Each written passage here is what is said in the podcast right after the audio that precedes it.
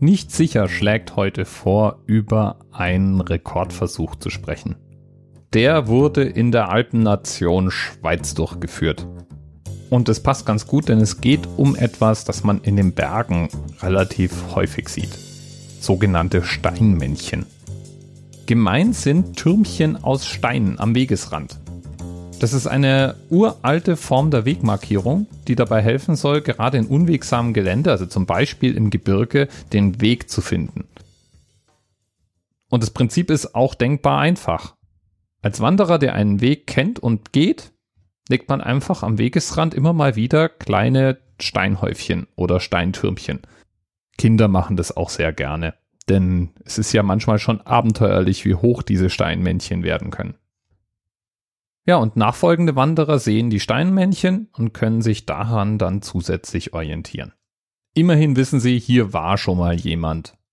Steinmännchen wurden zu allen Zeiten und von allen Kulturen gelegt. Ob Eskimos, Maya oder die Teutonen, überall findet und fand man solche Wegmarkierungen.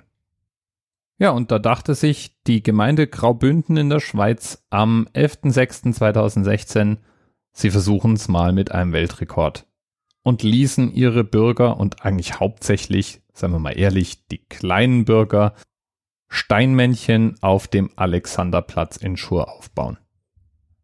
Ja, und 452 waren es dann zum Schluss. Im Guinness-Buch finde ich keinen Eintrag dazu, deswegen nehme ich mal an, wurde das dann letztlich doch nicht als Rekordversuch aufgenommen.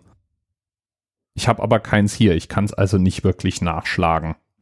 Wenn du zufällig ein Exemplar im Regal hast, lass mich doch mal wissen, ob die 452 Steinmannli aus Schur drinstehen.